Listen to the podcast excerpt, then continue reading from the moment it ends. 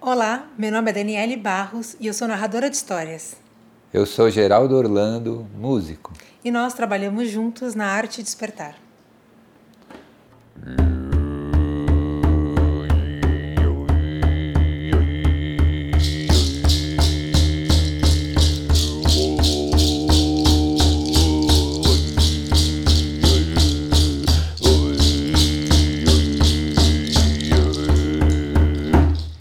Era uma vez uma tribo de aborígenes que andava pelo deserto e era acompanhada por um explorador.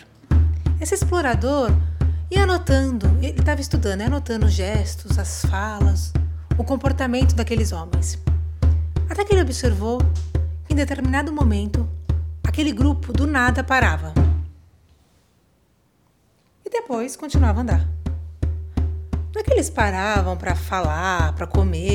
Não, eles simplesmente paravam. E depois continuavam a andar.